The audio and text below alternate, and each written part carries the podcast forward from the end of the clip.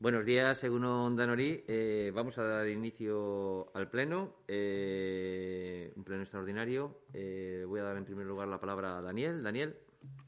Bueno, justifica su ausencia Alberto García Abad, Javier Sánchez, Joana Díaz, Asirio Ibarriaga, Miguel Ledesma y Ricardo Martín. Gracias, Daniel. El primero de los puntos del orden del día es invitación a los concejales y concejalas asistentes a que comuniquen cualquier interés relevante que pudiera existir en relación con cualquiera de los asuntos incluidos en el orden del día de la sesión. ¿Hay alguna cuestión al respecto? El segundo es aprobación del acta de fecha 24 de febrero del 2022. ¿Hay alguna cuestión sobre el acta? ¿Votos a favor de la misma? ¿Votos en contra? ¿Abstenciones? Aprobada por unanimidad. El tercer punto del orden del día es eh, aprobación definitiva del presupuesto 2022, tal y como ya comentamos el martes, y una vez eh, llevado a cabo la desestimación de las alegaciones, eh, traemos la aprobación definitiva del presupuesto. sobre todo y fundamentalmente, ya lo advertí el martes, hoy no estamos aprobando en realidad si uno está a favor o en contra del presupuesto. Estamos aprobando el hecho de que se pueda llevar a cabo la aprobación definitiva, con ello la publicación y que, por tanto, el presupuesto pueda echar a andar. Por tanto, sí que me gustaría que, si algún grupo político cree que su voto, que por supuesto está en su perfecto derecho de, votar abstención o en contra, sí que me gustaría al menos, o cuanto menos, que nos eh, explicara su, su, eh, su, sentido del voto. ¿no? Creo que todos los ciudadanos y ciudadanas tenemos derecho a, conocer dicha circunstancia. ¿Hay alguna cuestión, Julen? Sí, eh, bueno, no, no, quiero reproducir debates que ya se han, que ya se han dado en, en diferentes plenos anteriores, pero nuestra posición, más allá de las alegaciones o demás, nuestra posición con el presupuesto es la misma que era en diciembre y vamos a votar lo mismo que en diciembre. Eh, Paul. Sí, al igual que Julen, eh, nosotros también vamos a votar en contra. Eh, nos mantenemos en la exposición de, de los presupuestos, de elaboración del presupuesto de diciembre y al margen de, uno, sin entrar en más discusiones, vamos a votar en contra. Hall. Bueno, yo puedo entender que no queráis entrar en discusiones, pero la realidad del asunto, de lo que hoy se aprueba, eh, repito, el debate político sobre el presupuesto se produjo en el mes de diciembre y eh, fue el momento en el que se presentaron enmiendas. Como todo, uno puede estar a favor, puede estar en contra, eh, puede votar una cosa a la contraria. Yo creo que es el momento del debate político pero en estos mismos instantes estamos ante un trámite eh, legal y jurídico que consiste básicamente en publicar el boletín, eh, publicar el boletín, el presupuesto y que por tanto echa a andar. Y con ello, eh, pues realmente se puedan llevar a efecto las ayudas sociales, se puedan llevar a cabo las subvenciones, se puedan llevar a cabo las diferentes actividades. Y por tanto, en mi opinión, si vosotros no queréis que el presupuesto se publique en el boletín, deberíais de dar esas explicaciones a esos colectivos y a todas esas personas porque con vuestro voto hoy aquí, pues en realidad el presupuesto no echaría a andar. ¿eh? Entendiendo perfectísimamente que podáis eh, no estar de acuerdo con el presupuesto, pero hoy lo que se está aprobando es, eh, una vez desestimadas las alegaciones, que el presupuesto echa a andar. Julen? ¿Paul? No, reiterarme otra vez. Del mismo modo que nosotros votamos en contra en, diciembre, con, la, con, la, con, la, con aquel rechazo de los presupuestos también estábamos en contra de que se publicara en el boletín. Nosotros no queríamos aquellos presupuestos, con lo cual en estos momentos nos sentimos la misma posición. Estamos en contra de los presupuestos y votaremos en contra. Muy bien. Eh, ¿Alguna cuestión? Eh, procedemos a la votación del mismo.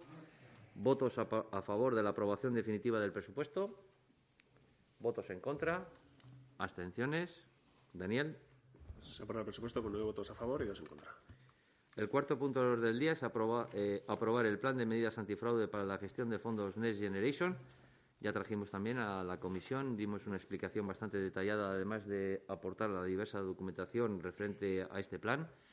Como ya anunciamos, ya comentamos, en realidad es un plan eh, que nos obliga a la Unión Europea, nos obliga a las empresas, nos obliga a las administraciones públicas, que en realidad pues tenemos la ilusión y, y el deseo de querer participar en los fondos Next Generation. Y en este sentido, pues la Unión Europea marca que para poder optar a los fondos Next Generation realmente pues existe la necesidad de tener que aprobar este plan de medidas antifraude. Realmente creo con sinceridad de que realmente este ayuntamiento, ya lo anuncié, ya lo comenté, eh, en las diversas, convocatorias que se han dado para los fondos Next Generation, los municipios de menos de 20.000 habitantes, no es que hayamos tenido una, muchísimas oportunidades, pero este ayuntamiento ha tenido la posibilidad, la oportunidad y yo creo que además el honor eh, de poder eh, participar en varios de estos fondos Next Generation, que ahora mismo pues algunos de ellos podría estar comentando de manera directa, eh, como es por ejemplo el hecho de poder participar en la agenda urbana, siendo pues el segundo municipio que ha obtenido la calificación en la agenda urbana de municipios de menos de 20.000 habitantes en el caso de los municipios españoles, para que la gente nos sepa, pues realmente estamos hablando de que en España hay 8.000 municipios aproximadamente.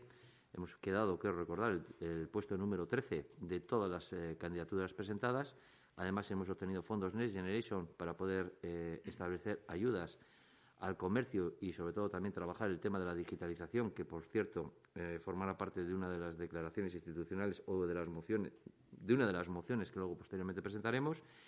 Y yo creo que, por tanto, es una auténtica oportunidad para este ayuntamiento el, hecho de poder participar de estos fondos Next Generation y con ello pues aprobar este plan de, medidas antifraude. Creo que también es relevante e importante decir que además nos va a ayudar en ese camino que estamos trabajando del buen gobierno, donde ya hace falta, no hace falta que recuerde, pero ya lo he contado en varias ocasiones, somos dos municipios vascos los que hemos obtenido en dos ocasiones el sello europeo de la excelencia en materia de buen gobierno con sus 12 eh, principios y 97 indicadores. Somos Hermoa e Irún, a los cuales este año y además pues felicitamos, se han sumado pues ayuntamientos como el de Bilbao, como el de Eibar, y que realmente lo que nos va a permitir es eh, seguir ese camino de seguir trabajando en un sello europeo de la excelencia en materia de buen gobierno, que no es una herramienta para establecer un ranking, pero sí es una herramienta para mejorar en cada uno de esos 12 principios. Yo creo que este plan de medidas antifraude, donde se recoge, entre otras cosas, también los códigos de conducta, de la Administración, pues realmente es una herramienta que nos va además a ayudar y a facilitar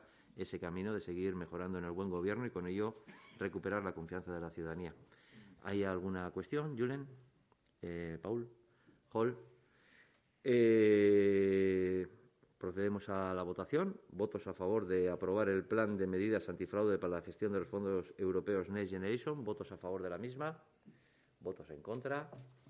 Abstenciones aprobada por unanimidad.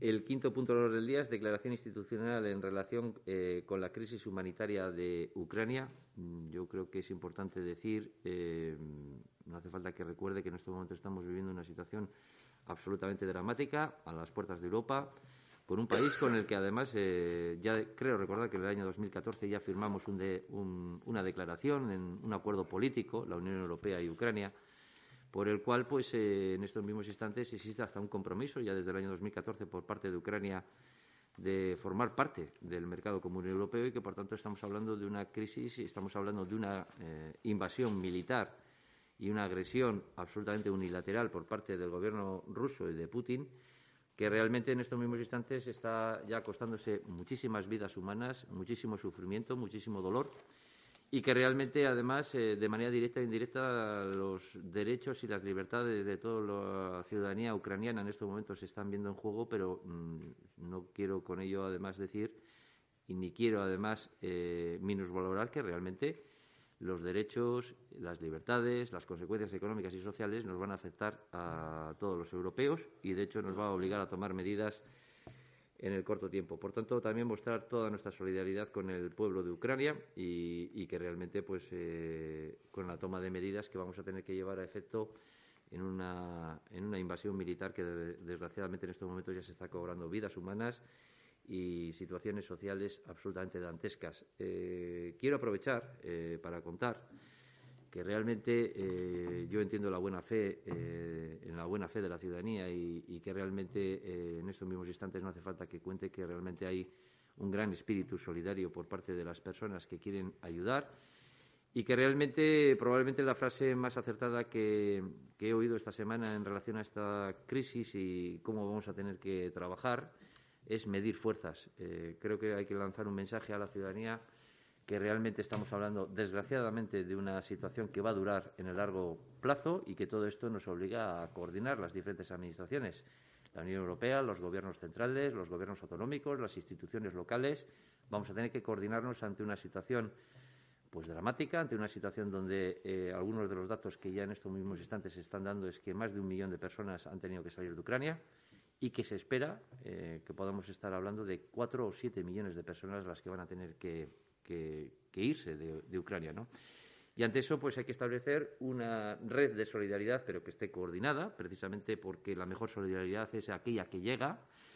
Y en ese sentido, eh, no ayuda para nada los mensajes que en algunas ocasiones estamos viendo en los medios de comunicación de pensar que realmente eh, a través de la ayuda de alimentos realmente eh, es la única vía para poderlo solucionar. Creo que todos y todas sabemos en estos momentos que buena parte de los almacenes están llenos, que en estos momentos lo que se requiere es la coordinación que en segundo lugar no ayudan los mensajes en los cuales hay personas que van hasta la frontera y, los traen eh, directamente o mensajes en donde eh, ya en estos mismos instantes en, el, tema del transporte de niños y niñas se está volviendo también trata de personas. Y por tanto coordinar las diferentes medidas que se tengan que llevar a efecto creo que son relevantes e importantes y en este sentido va a tocar como en, cualquier situación pues eh, tomar medidas en el corto en el medio y en el largo plazo porque el objetivo final es que estas personas vengan y sean realmente acogidas. Y para que sean realmente acogidas hay que pensar en las consecuencias sociales, hay que pensar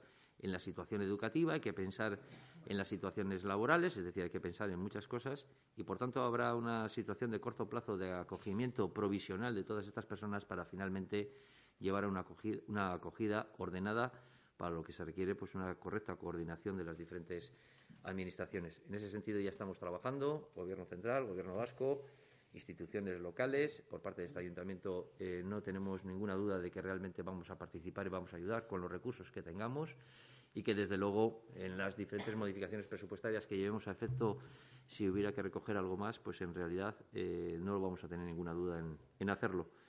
Creo que los derechos humanos, las libertades y, la paz y la vida de, todas las personas eh, están en estos momentos en juego, la de no solamente las de las personas en Ucrania, sino de las personas que vivimos en Europa, y desde luego mostrar toda nuestra solidaridad hacia el pueblo eh, de Ucrania. Eh, la manera de articular esta declaración institucional, como bien sabéis, y así lo comentamos a todos los portavoces, eh, ha sido intención por parte de este equipo de gobierno de realmente aglutinar a todos los partidos políticos en tratar de buscar una declaración institucional que nos sumara a todos. Eh, mm, yo creo que no podemos ocultar que evidentemente ha habido pues eh, discusiones al respecto sobre qué poner, no poner en las diferentes instituciones, el Gobierno central, el Gobierno vasco, y creíamos que esta declaración institucional que estaba firmada por parte de todos los grupos políticos, pues es la que más aglutinaba la que más nos sumaba a todos y a todas y, por tanto, esa ha sido la intención por parte de este equipo de gobierno. ¿Hay alguna cuestión, Julen?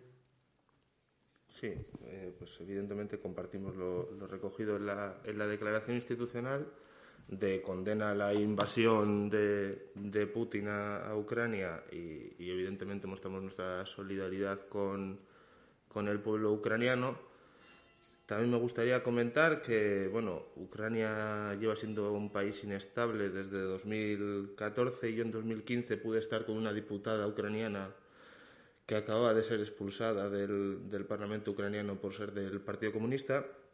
Y a finales de, ese año el Partido Comunista fue ilegalizado. También creo que eso hay que ponerlo en, contexto y hablar de ello también de la guerra en, el este de Ucrania, en Donbass, donde según datos de la ONU han muerto 14.000 personas.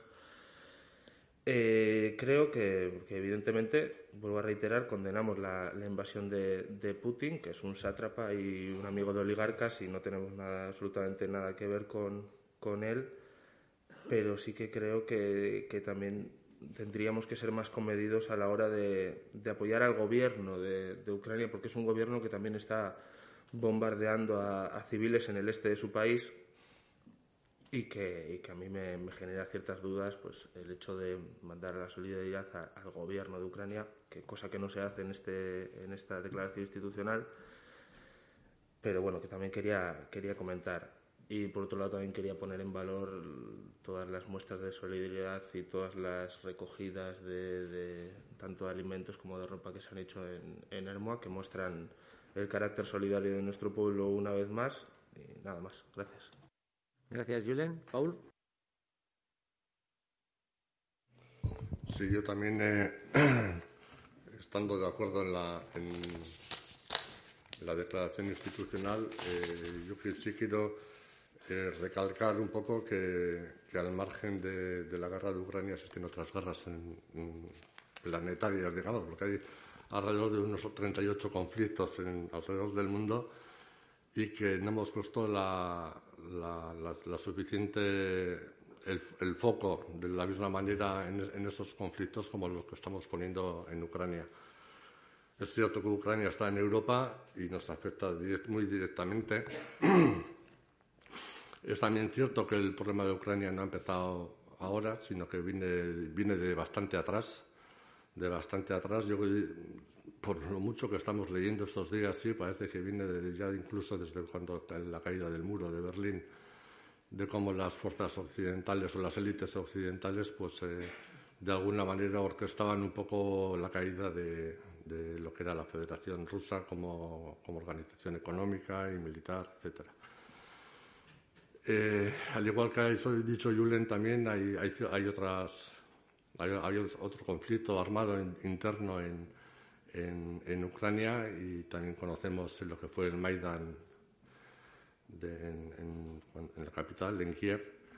Y yo creo que todo eso tampoco no debemos olvidar. Al final es un conflicto interno, interno en el que bueno, Putin ha intervenido de una manera que a nosotros nos ha dejado, la verdad es que horrorizados, perplejos. No, no esperábamos esta, esta reacción del, gobierno, del gobierno ruso. Pero aún y así y todo, eh, nosotros, eh, o yo por lo menos me declaro en contra de, la guerra. Yo creo que debemos de evitar que el conflicto vaya a más, que haya más derramamiento de sangre, que haya más destrucción todavía, porque luego esas heridas van a ser todavía mucho más difíciles de, resarcir, ¿no? Porque las guerras, como dices, se ganan, pero lo que luego hay que ganar es la paz y, y el, renacer otra vez de, Ucrania y de lo que, va a ser Europa en, el, nuevo post. Eh, yo sí creo que debía haber una.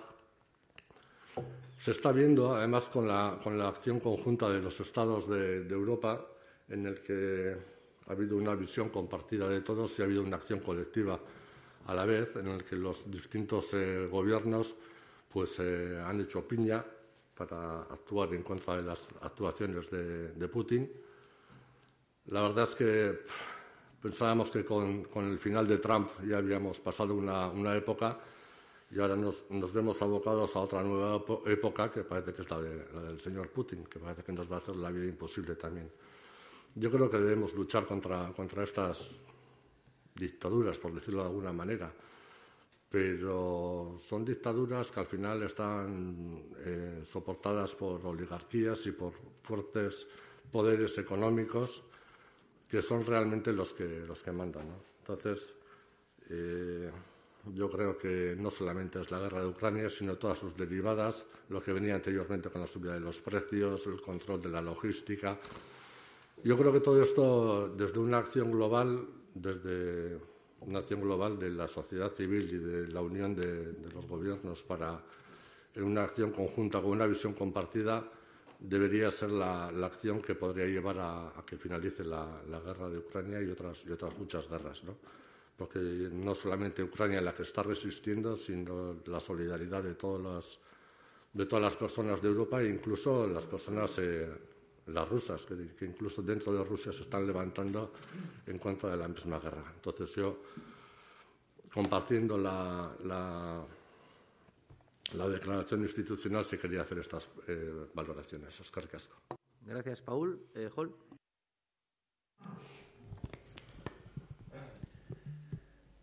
Lo que hoy traemos aquí a votación es una declaración institucional del pueblo de Erma. Y leyendo los ocho puntos, yo creo que hay tres conclusiones la condena a la violencia y a la guerra, la solidaridad con las personas que están saliendo de Ucrania y el mayor respeto a sus derechos e intentar acogerles para que sus vidas sean lo menos afectadas posibles y una llamada a la coordinación entre las distintas administraciones, incluida la nuestra. Yo creo que es el momento de hablar de esto. Aprovechar la circunstancia para hablar de la geopolítica mundial, yo creo que no es el momento. Bueno, yo comparto exactamente lo que acaba de comentar además el portavoz del PNV, pero además voy a ir un poco más, porque ya que queremos hablar un poco más, más allá, no hay ningún problema poder hablar un poco más allá. Yo defiendo, para empezar, los gobiernos democráticos que lo pueden hacer mejor o peor, sin duda, eh, pero defiendo los gobiernos democráticos, los elegidos por el, por el pueblo. Eh, no comparto las dictaduras ni militares, ni las dictaduras que se dicen del proletariado pero sin el proletariado, ni las dictaduras del pueblo sin el pueblo. Con todos los respetos, defiendo las democracias y los gobiernos lo pueden hacer mejor o peor, repito, pero aquí lo que traemos es una declaración institucional bastante clara y concreta de lo que estamos hablando. De lo que estamos hablando es de un dictador, de un dictador eh, probablemente en un, bueno, como el portavoz de, Bildu ha querido retrotraerse a la época de, la caída del muro de Berlín, yo creo que la caída del muro de Berlín fue una gran noticia. Una gran noticia que, desde luego, ha favorecido, desde luego, la existencia de la democracia en muchísimos de los países que, desgraciadamente, lo he contado más de una ocasión, cuando se cayó el muro de Berlín, yo no vi a muchos alemanes occidentales pasarse a la Alemania oriental y sí a la contra, ¿no? Desde luego, sigo poniendo en valor la democracia y lo digo porque en realidad lo que muy probablemente ha ocurrido en Rusia es que ha tenido una, transición democrática no resuelta, es evidente, es más que claro. Y desde luego el tratar de decir que esto eh, forma parte de una especie de oligarquía, que es la que. No, yo creo que es al revés. Es, es Putin el que está defendiendo, es Putin el que en realidad ha unido sus intereses a los oligarcas, les ha permitido que en Rusia estuvieran y que en estos momentos en Rusia, en realidad, detrás del gobierno ruso, por eso cuando alguna vez el portavoz de Bildu nos decía que en realidad era importante hablar del gobierno de Rusia, es que igual el gobierno de Rusia detrás, eh, pues está la KGB, en realidad. Está Putin, está la KGB y está por lo que está.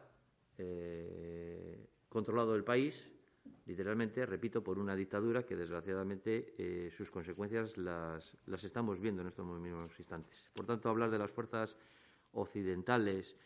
Eh, yo no vengo aquí a defender la OTAN. Eh, seguramente la OTAN ha cometido muchísimos errores, seguramente ha participado en conflictos donde no debía participar, posiblemente debería de haber participado en otros conflictos, en otros muchísimos conflictos que hay en el mundo pero la realidad del asunto es que es una alianza de países democráticos eh, y que menos mal que tenemos la OTAN, porque si no, ya me gustaría a mí que alguien me dijera cómo nos estaríamos ahora mismo defendiendo de gente como Putin y de otros dictadores. Mm, pues bueno, pues son consecuencias que en realidad, en mi opinión, lo que viene es a mezclar diferentes mensajes que realmente yo, por lo menos, no comparto y que no vienen en esta declaración institucional. Claro que hay más conflictos en el mundo, ¿cómo no? Eh, y que no se ha actuado con la misma intensidad. Desde luego todos los conflictos, todas las guerras generan eh, sufrimiento, dolor, pérdida de vidas humanas, pero creo que aquí estamos hablando de un país que, repito, tiene eh, firmado un tratado con la Unión Europea, eh, con un compromiso de incluirse dentro del mercado común europeo y, por tanto, estamos hablando de Europa.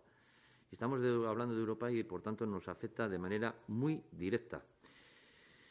¿Que no esperabais la reacción del gobierno ruso? Pues bueno, eh, yo creo que desgraciadamente lo que hemos vivido es una época donde el, auge de los populismos y el auge de los fascismos y el auge de las extremas derechas y extremas izquierdas desgraciadamente nos han conducido a una situación en la que en realidad eh, yo no quiero dejar pasar que realmente eh, en estos mismos instantes somos todos conocedores de la influencia que Putin y su gobierno ha tenido en, su intervención en diferentes elecciones democráticas de los diferentes países y que cuando desgraciadamente dejamos proliferar este tipo de cuestiones, pues realmente la amenaza y los derechos y las libertades eh, de todos y cada uno de los que vivimos o queremos vivir en democracia, pues realmente están eh, claramente dañados.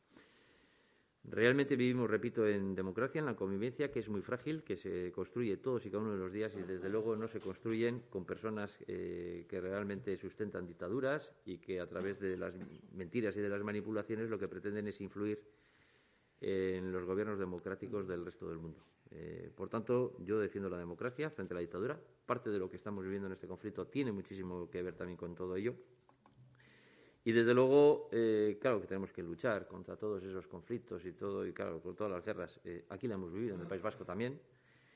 Y desgraciadamente jamás eh, ninguna acción armada puede justificar ningún tipo de ideal político, ni ponernos a los demás cómo debemos de vivir, cómo debemos de vivir nuestras vidas, entre otras cosas, porque la democracia lo que posibilita es que las diferentes sensibilidades, las diferentes formas de vivir que tenemos todos y todas, realmente las podamos articular para que todos podamos convivir en una sociedad plural y diversa, que es como a mí, por lo menos me gusta vivir. Por tanto, eh, no comparto esa idea de que son los gobiernos occidentales los que en realidad han montado aquí una especie de oligarquía que es el que ha puesto a Putin. Putin, eh, en mi opinión, fue una transición democrática mal resuelta, en donde en realidad es Putin quien maneja en estos mismos instantes el que ha manejado en este, en este país a las oligarquías, ha manejado la KGB, ha manejado todos los sistemas a su alcance para realmente sostener una dictadura, que es exactamente lo que hay en estos momentos, desgraciadamente, en Rusia. Pruebas de todo ello es en estos mismos instantes la falta de libertad de prensa, absolutamente demostrado, así como las diferentes acciones que todos y todas conocemos eh, que han sufrido aquellas personas que han sido disidentes de su opinión. Y, por tanto, pues yo quiero hacer un alegato de defensa hacia la democracia. Pero repito, lo que hoy se trae, como dice bien el portavoz del PNV, a esta, a esta declaración institucional es la que estamos comentando y la que estamos diciendo. Eh, Julen, Paul, Hall. Sí, yo creo que al margen del debate que hayamos podido tener, lo que creo que deberíamos hacer como representantes eh, de los partidos políticos y, en definitiva, de toda la ciudadanía Armo es leer la declaración, al margen de que se lee publicidad por otros medios, y que quede claro exactamente qué es lo que este ayuntamiento como declaración institucional vamos a publicar.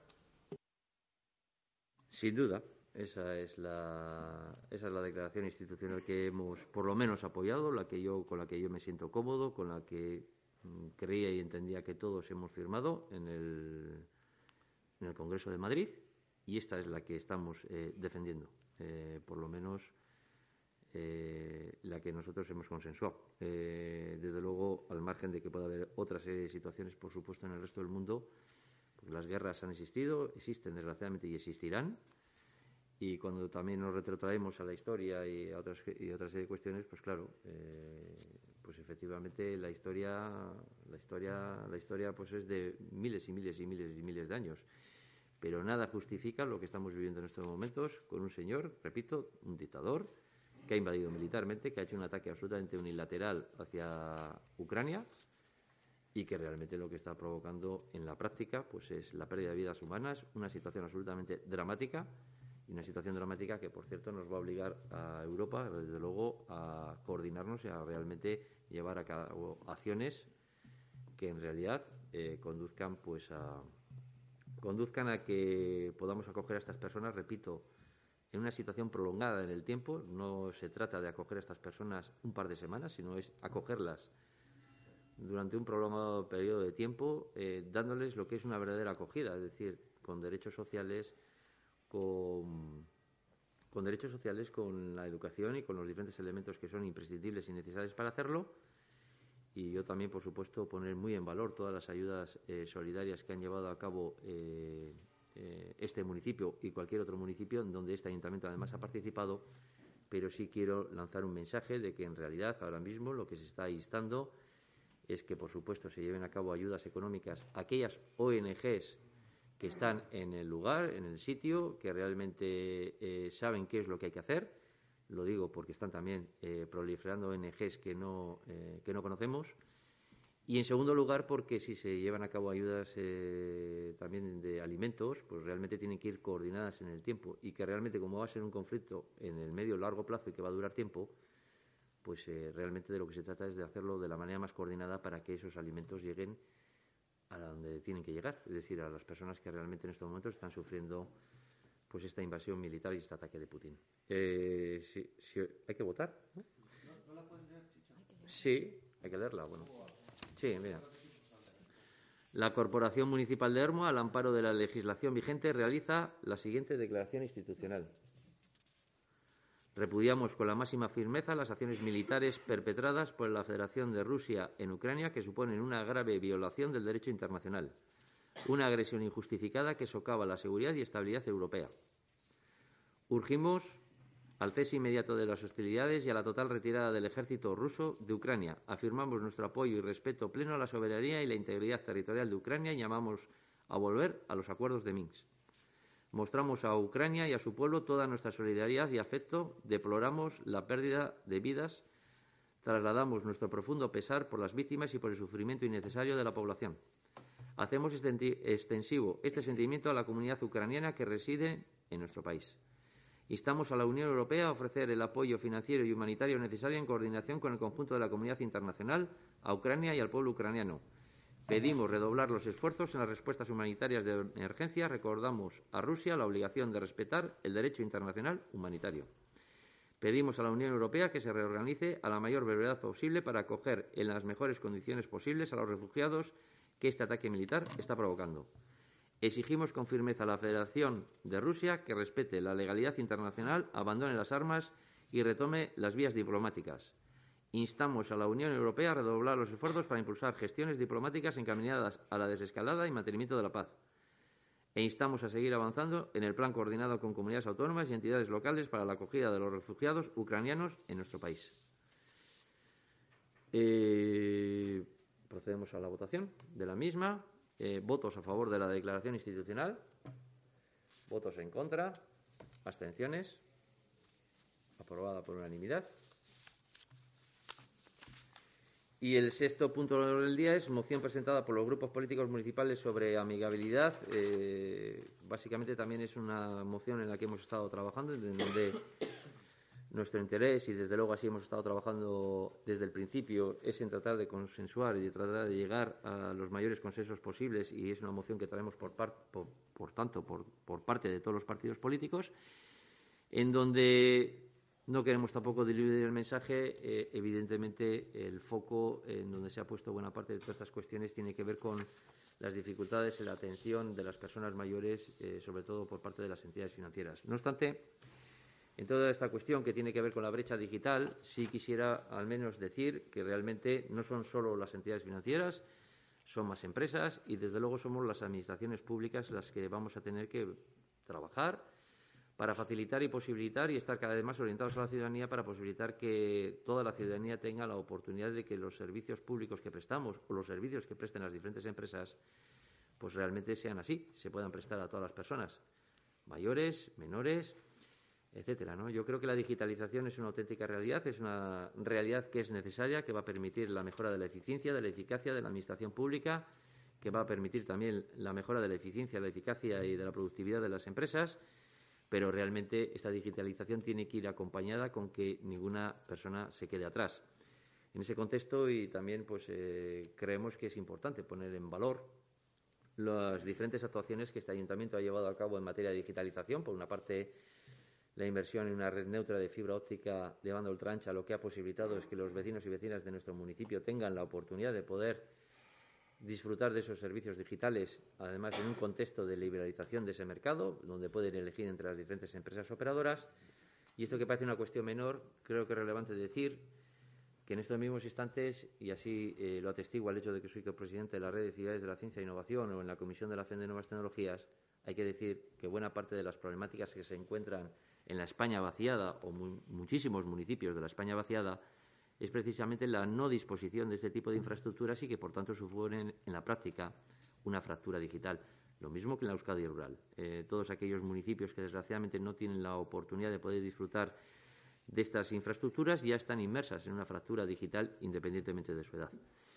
Yo creo que también hay que poner en valor que el hecho de que realmente se pueda llevar a cabo este tipo de infraestructuras permiten que seamos más eficientes, que seamos más eficaces, permite que, como hemos visto en el COVID, los niños y niñas que sufren fractura digital y no pueden seguir sus clases las pueden hacer, o permite que las personas mayores que en un momento determinado eh, quieren eh, llevar a cabo una videoconferencia con sus familiares lo pueden hacer en un contexto donde necesitan eh, los familiares verles y no solamente escucharles y posibilita, por supuesto, que las diferentes empresas que estén en este municipio puedan apostar por la industria 4.0 y puedan hacer videoconferencias con sus clientes y proveedores de una manera mm, natural.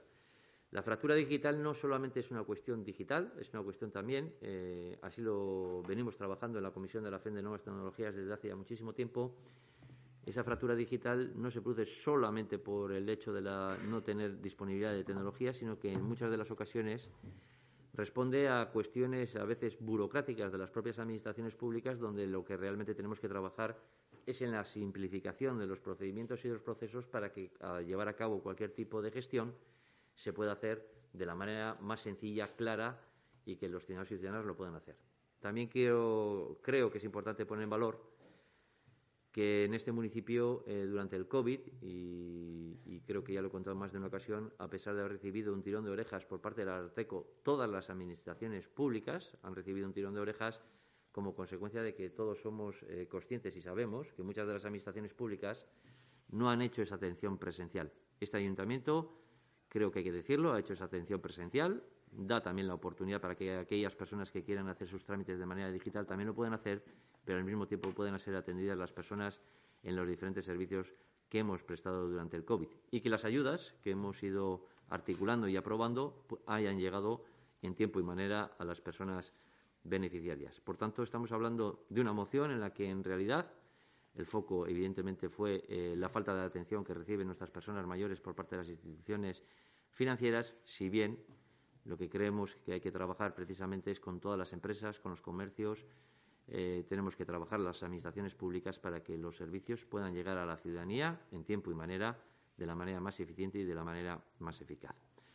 Eh, todo ello, por supuesto, también trabajándolo con el proyecto de ciudad amigable con la, o sea, perdón, el proyecto de ciudad eh, amigable con las personas mayores, donde ya en más de una ocasión también nos han manifestado y nos han dicho que esta es una de las realidades que tenemos que trabajar.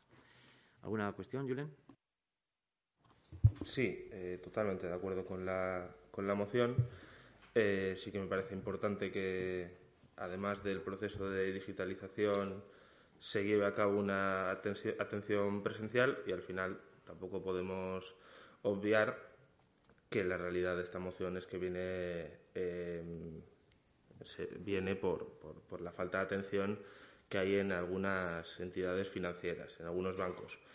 Y, yo sí que no quería obviar tampoco que el problema más grande o más grave que tenemos en, en ERMO en este sentido es la atención en Cuchabank, en la BBK, lo que era la caja de la BBK, y que este proceso de peor atención y de falta de atención ha ido de la mano de un proceso de, privatización de, las cajas, que ese proceso de privatización nos ha llevado a que haya pues, cierre de cajeros, el cierre de la sucursal de, San Pelayo, limitaciones en los horarios a la hora de hacer ciertos, ciertos trámites y creo que lo que deja lo que demuestra es que para una buena atención es importante fortalecer los servicios públicos. Gracias, Julen. Paul. Sí, eh, yo también, al igual que en la moción anterior, aún estando de acuerdo en la, en la, en la declaración, eh, yo sí creo que es importante señalar, además, eh, en la moción se, hace, se habla de manera genérica de las empresas. Yo creo que hay que señalar que, que, son las entidades financieras, que son las operadoras de, de, telefonía móvil y, y, banda ancha, que son las, los suministradores de gas y y electricidad. Además está la Administración Pública, conociendo cómo ha actuado el SEPE y la Seguridad Social, pues la verdad es que también pues, eh, ha sido escandaloso durante la pandemia, pero es que con respecto a esas empresas, además, son las, son las empresas que más quejas reciben en cuanto a atención pública o atención eh, al ciudadano o a la atención eh, al, al ciudadano y además eh, son las que mayores beneficios tienen. Yo creo que, que, es importante eh, esta declaración por hacerles recordar cuáles son sus, sus funciones sociales también y, y señalarles a, a quiénes son. Gracias, Paul. Hall.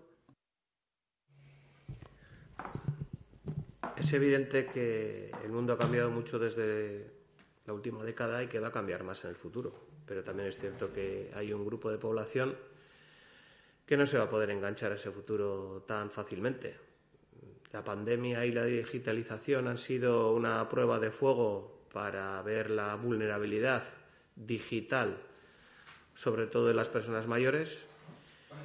Y yo creo que esta declaración es una petición de que ese futuro digital no se puede extender indiscriminadamente a toda la población. No creo que tengamos que centrarnos en entidades concretas, porque eso nos podría llevar a creer que si hay una entidad que presta una atención como se le está demandando, el problema estaría solucionado. Y no va a ser así. Da igual que la entidad financiera A, la B o la C amplíen o modifiquen la atención presencial que están prestando, porque ese problema de cómo adecuarse a la realidad digital de determinada parte de la población se extendería a otras entidades. Yo creo que lo que tiene que haber es un apoyo institucional a una reivindicación, sobre todo de las personas de más edad, que ya se ha convertido en un clamor, en solicitar que la atención presencial se adecue a sus necesidades y tiene que ser una petición a todas aquellas empresas privadas, entidades públicas que puedan prestar esa, esa atención.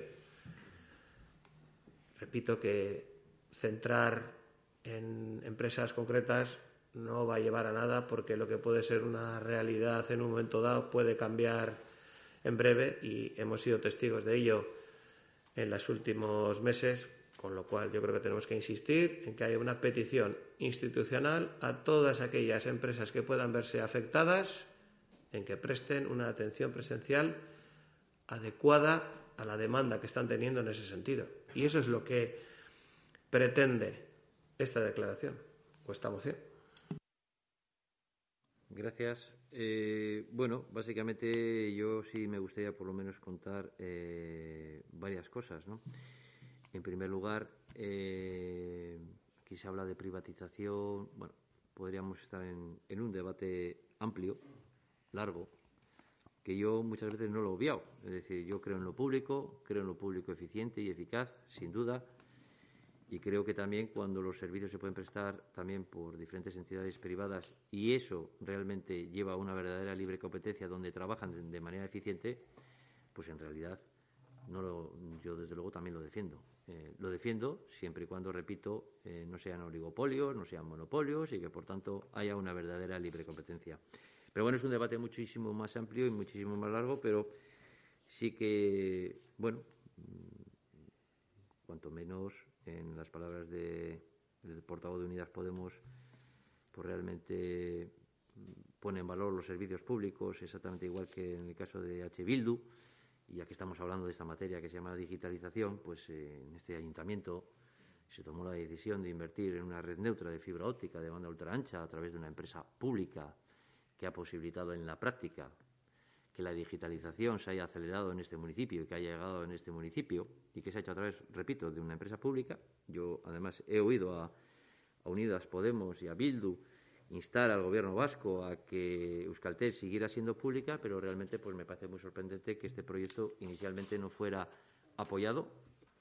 Inicialmente, en el caso de Bildu, no sigue siendo apoyado en estos mismos instantes, de un proyecto público, de un proyecto a través de una empresa pública que ha permitido la aceleración de la digitalización, que los vecinos y vecinas de este municipio estén recibiendo servicios eh, públicos digitales que para un municipio de 16.000 habitantes no ocurre en otros muchos municipios y realmente pues me parece sorprendente que no los hayan apoyado. Por tanto, yo creo que es importante convertir lo que se dice en lo que también luego se hace, ¿no? Y si realmente hay una defensa de esto de lo público y realmente todo esto creemos que hay que articular, yo creo que en primer lugar hay que defender las actuaciones que desde lo público llevamos a cabo en el ayuntamiento, las actuaciones que llevamos a cabo a través de la sociedad pública en las diferentes promociones que han permitido la transformación urbana, pero en el tema que nos eh, compete, pues la posibilidad de haber podido llevar a cabo la digitalización, de haber eliminado la fractura digital de niños y niñas que no podían seguir sus clases y otras muchas cuestiones más, pues en la realidad y en la práctica debían de haber sido proyectos que si realmente Unidas Podemos y H. Bildu manifiestan lo que hoy vienen a manifestar hoy, pues debían de haber sido apoyados en el pasado. Por tanto, yo quiero poner en valor también los servicios públicos municipales que hemos llevado a efecto, las inversiones que desde lo público hemos posibilitado para que la digitalización se convierta en una realidad en Ermua, el que hayamos podido atender de manera presencial, además de posibilitar que la digitalización también sea una realidad en este municipio. Y yo creo que es lo que nos debiera de haber unido a los partidos de izquierda y que, desgraciadamente, pues eh, tengo que decir que eso no ha ido acompañado con los hechos en el pasado. Esperemos y deseamos que sí sea acompañado en el futuro. Julen. Sí, bueno, yo vuelvo a, vuelvo a repetir, la digitalización está bien, eh, pero, pero yo creo que, que al final este, este, esta moción viene motivada por, por la falta de atención en presencial en sucursales de bancos. O sea, lo que no puede ser es que absolutamente cualquier cosa que, que se traiga aquí se conteste con la red neutra de fibra óptica. O sea, la respuesta para todo que tienes es todo el rato la red, la red neutra de fibra óptica. Yo, a, a, mi, a mi abuela, la red neutra de fibra óptica para estar esperando hora y media la beca para sacar dinero, le da igual. Y el problema real es ese, la gente que está esperando hora y media. ¿Que está bien la digitalización? Sí, pero no se puede contestar absolutamente todo con la fibra óptica. Gracias, Julen. Paul.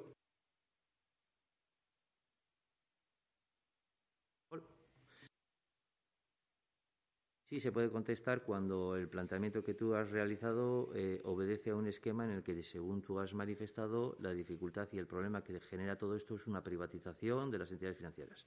Bueno, pues si ese es el esquema que tú has planteado, en realidad creo que sí se puede contestar porque la digitalización en este municipio, que igual tu abuela no lo va a necesitar, pero que desde luego otros muchísimos vecinos y vecinas de este municipio están usando, y de hecho es una realidad, porque lo están usando en realidad y en la práctica, pues realmente la digitalización y la fractura digital se produce cuando tampoco hay infraestructuras digitales, como acabo de relatar, en muchísimos municipios de España, de la España vaciada, que no tienen oportunidades de poder llevar a cabo negocios, que no pueden conectarse y que no pueden hacer y llevar a cabo una vida normal y cuando no tienen ese tipo de infraestructuras, pues en realidad sufren una fractura digital. Ese es un elemento de fractura digital que es de lo que estamos hablando hoy, independientemente de que, por supuesto, todo esto, y así lo he dicho en el preámbulo, sin duda viene motivada como consecuencia de las problemáticas de atención de las personas mayores por parte de las entidades financieras. Yo creo que tenemos que mirar más allá. No solo son las entidades financieras, ha contado Paul también de otra serie de empresas que realmente, pues eh, igual la mejora de los, sus servicios debía de ser mejor, sin duda, pero desde luego sí quiero poner el foco, ya que estamos en NERMA, de que realmente la digitalización ha sido posible gracias a un proyecto desde lo público que no ha sido apoyado ni por Unidas Podemos ni por H. Bildu, que yo creo honestamente que probablemente a tu abuela no le hubiera ayudado, pero que desde luego quizás le puede ayudar en otras cuestiones, quizás pero que desde luego a otros muchísimos vecinos y vecinas de este pueblo sí le están permitiendo poder acceder a servicios digitales que si no hubiera tenido esta infraestructura probablemente durante bastantes años no lo hubiéramos tenido.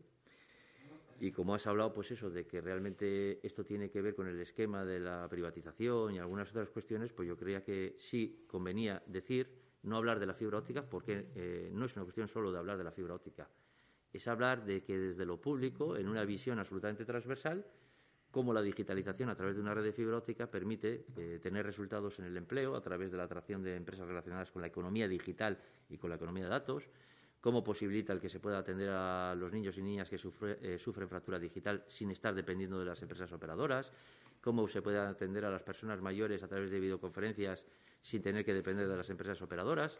Es decir, claro, claro que se puede contestar esto y desde luego sí lo contesto porque creo que es procedente de contarlo. Es decir, Aquí se ha establecido una verdadera liberalización del mercado de las telecomunicaciones, pero gracias a un proyecto público con una inversión pública donde sigo sin entender que Unidas Podemos y H. Bildu no lo hayan apoyado. Eh, si os parece, procederíamos a la votación de, la de, la moción. Eh, ¿Votos a favor de la moción? ¿Votos en contra? ¿Abstenciones? Aprobada por unanimidad. Pues damos por finalizada la sesión. Muchísimas gracias.